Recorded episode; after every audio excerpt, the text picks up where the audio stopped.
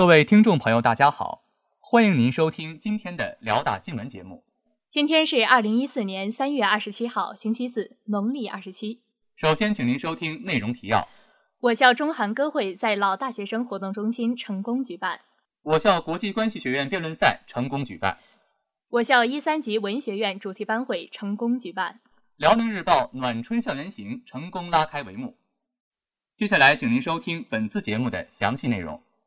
大学之声消息：三月二十五号晚六点。由我校中韩交流俱乐部主办的中韩歌会暨庆祝社团成立八周年活动，在我校蒲河校区老大学生活动中心成功举办。一个热力四射的开场舞后，主持人宣布活动开始。活动伊始，徐佳丽等人带来一曲《十二月的奇迹》，熟悉的旋律立刻带动在场观众的情绪。接下来的情歌对唱《神话》获得现场阵阵掌声，两位表演者的深情演唱更感染了现场观众。引得观众们纷纷轻声合唱。随后，一首《我要我们在一起》更将现场气氛推向高潮。演唱者动人的歌喉打动了各位观众，连现场主持人也哼唱起来。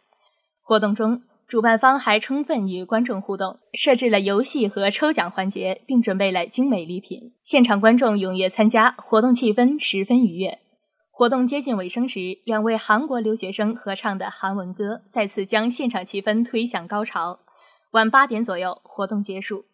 本次中韩歌会节目精彩，形式多样。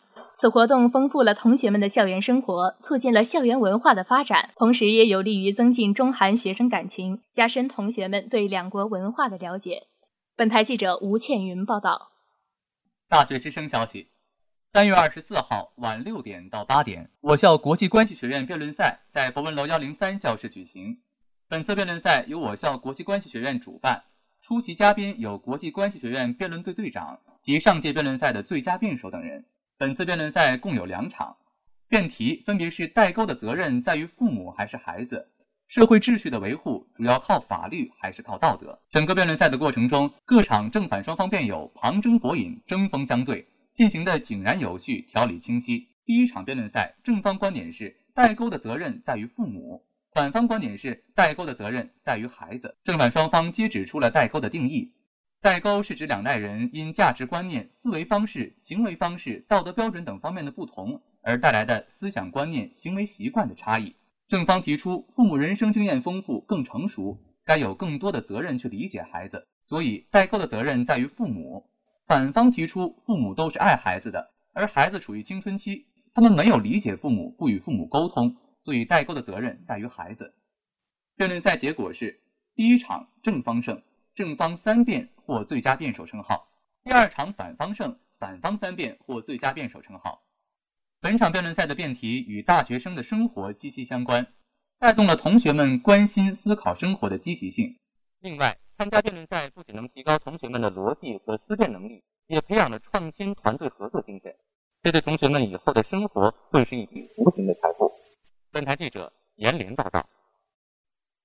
大学之声消息：三月二十六号中午十点半，我校文学院一三级各班同学在蒲河校区博文楼一楼召开“辽大学子看两会”主题班会。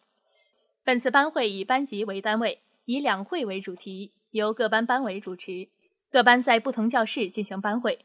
班会共分三个部分：首先，同学们热议两会。大家就就业、医疗、教育等社会热点问题进行讨论。接下来，同学们结合我校实际情况踊跃发言，就我校晨跑、供暖等问题提出合理建议。